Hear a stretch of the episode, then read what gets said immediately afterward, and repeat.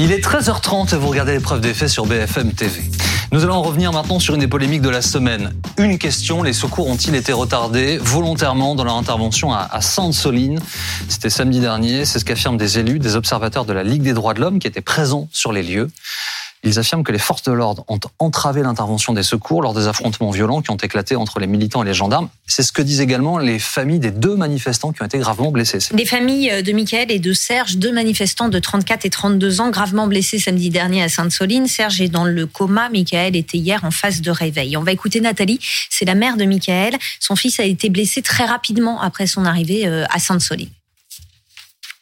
Il aurait fait quoi à peu près 10 euh, minutes de, manif et il serait tombé. Alors euh, oui, si euh, s'il est tombé vers midi et demi et qu'il est arrivé à l'hôpital entre 15h et 16h, je pense que c'est dans ces alentours-là qu'il a dû arriver à l'hôpital. je pense que les secours ont tardé. Ce qui veut dire à ça, c'est que mon fils n'a pas eu les soins entièrement comme il faut. Donc c'est pour ça que son hémorragie interne euh, s'est peut-être aggravée. Donc il y aurait possibilité de séquelles. Pour moi personnellement, les secours, euh, les secours ont été entravés, ils n'ont pas pu faire leur boulot correctement parce qu'ils ont été euh, arrêtés. Donc Darmanin, il peut dire ce qu'il veut. Les, les, écoutes téléphoniques prouvent bien comme quoi que que les secours ont bien été retardés.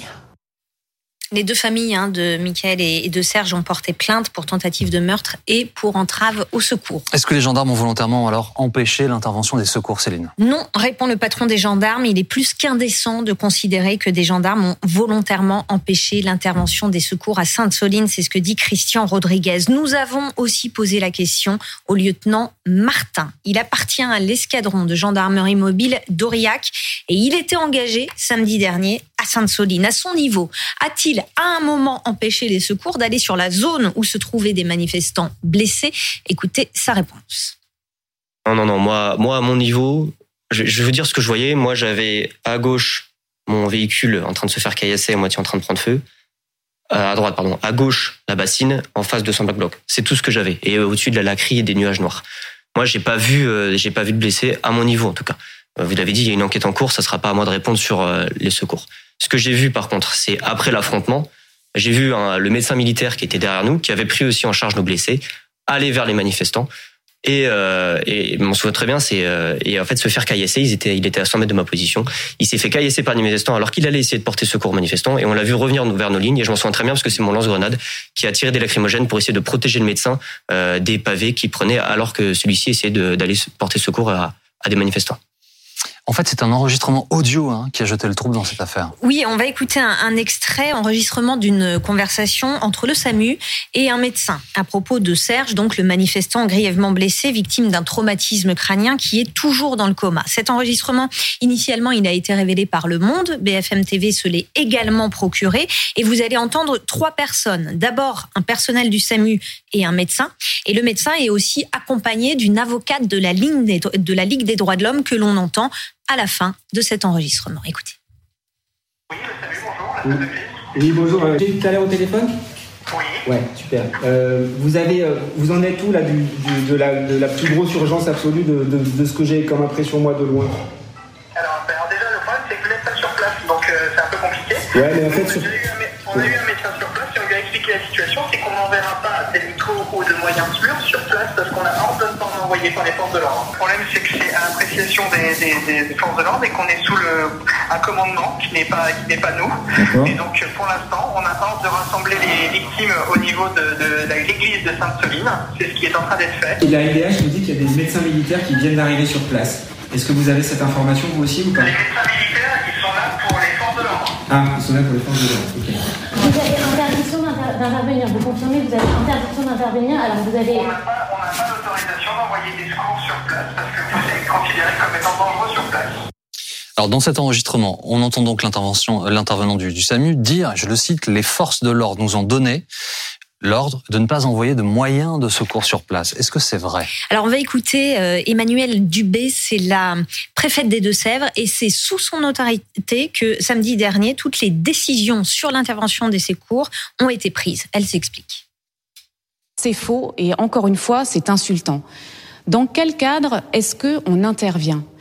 Donc, je rappelle, on est dans une surface très très vaste, au milieu des champs, d'hectares et d'hectares, euh, avec des milliers de personnes, le tout dans une situation où les violences euh, n'ont pas vraiment cessé, ou bien reprennent, dans un contexte où les groupes de Black Bloc très nombreux se déplacent très vite et où donc les conditions d'intervention euh, pour les secours ne sont pas sûres. Et moi, je, je dis très simplement, la règle de base, quand on envoie euh, des personnels du SAMU, quand on envoie des pompiers, c'est d'assurer en premier lieu, au premier chef, leur sécurité.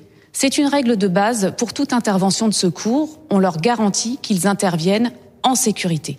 Et ces conditions n'étaient pas réunies en tout lieu, à tout moment, le 25 mars. Donc, euh, je crois qu'on peut quand même reconnaître, d'ailleurs, cet enregistrement ne dit pas autre chose, il dit qu'il n'y avait pas l'autorisation d'intervenir parce qu'il n'y avait pas de garantie que les secours puissent se faire de façon efficace et sûre pour les services euh, de secours intervenants, donc le SAMU et le SDIS. Voilà, donc les autorités justifient euh, le délai d'intervention des secours par la nécessité euh, d'assurer leur sécurité euh, sur place. La préfète des Deux-Sèvres a publié un rapport qui est public, que l'on trouve sur Internet avec la chronologie des secours apportés à Serge, ce manifestant grièvement blessé. On va regarder, s'il vous plaît, cette chronologie. 13h49, l'appel aux pompiers. 13h50, euh, appel au SAMU. À 14h51, il y a un médecin militaire qui se rapproche de la victime pour le prendre en charge.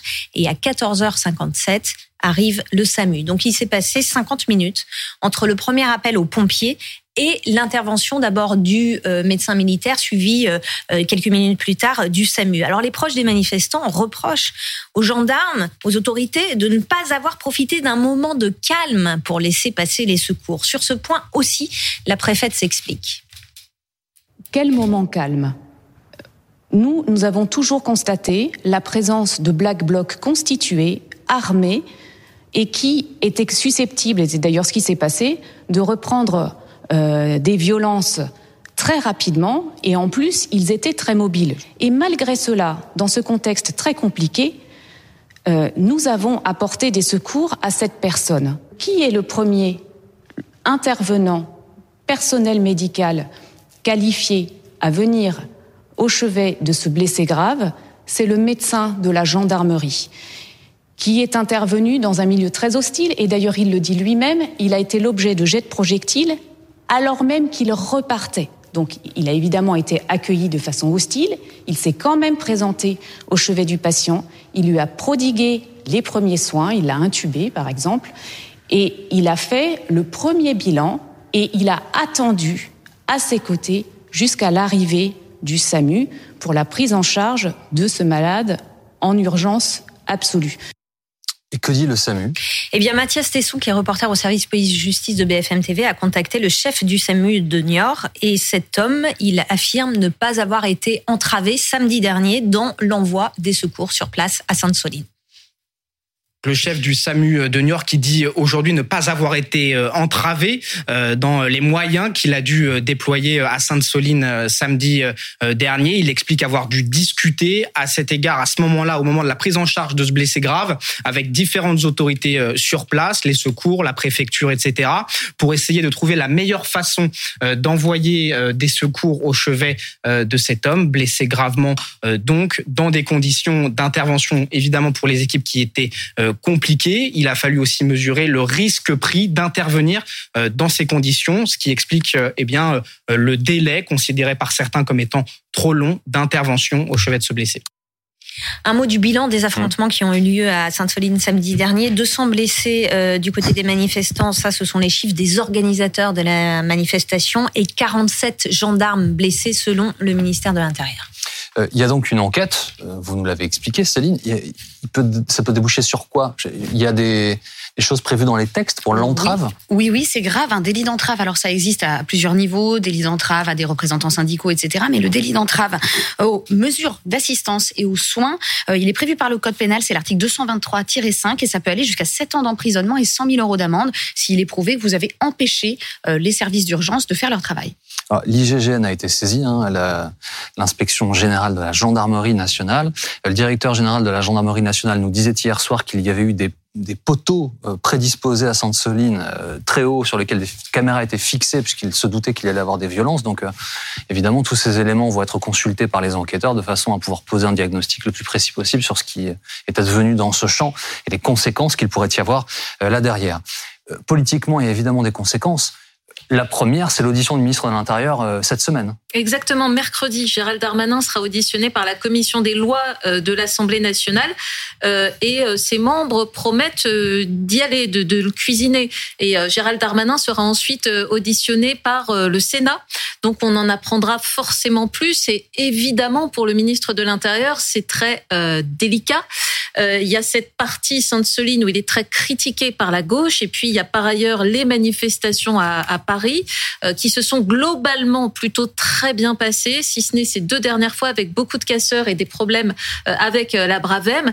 Euh, Gérald Darmanin qui a connu quelques difficultés par le passé avec des déclarations parfois approximatives, notamment sur le Stade de France mmh. ou d'autres polémiques, joue là évidemment une, une, partie de son avenir et de son poste, d'autant que son nom est aussi cité comme éventuel Premier ministre, donc c'est important, y compris dans le cadre de ses, ses ambitions. Ah, encore un mot, Amandine, parce que Sainte-Soline a cristallisé là aussi le débat politique parce qu'il y avait sur place des élus de la NUPES qui mm. étaient là avec leur écharpe, mm. ce qui était tout sauf neutre évidemment, surtout lorsque l'on voit la façon dont les choses sont déroulées. Oui, bien sûr, puisque euh, on savait très bien qu'il y aurait euh, beaucoup de casseurs euh, à cette manifestation et donc les élus de gauche qui sont venus s'en défendre et ont beaucoup insisté sur le fait que voulaient manifester pacifiquement. Néanmoins, ils étaient à un endroit où les, les forces de l'ordre ont été attaquées. On l'a vu parfois par par des personnes qui sont venues avec avec des haches, avec des bombes artisanales, enfin avec un matériel qui était vraiment euh, très euh, très dangereux euh, pour les forces de l'ordre. Et aujourd'hui, il y a, y, a, un débat très clivant du côté politique puisque ces membres de la Nupes ne retiennent dans leurs déclarations quasiment que les violences policières. je, je, les cite. là où, évidemment, de l'autre côté du spectre politique, on leur reproche de ne pas s'intéresser au sort des policiers qui ont également souffert dans cette manifestation.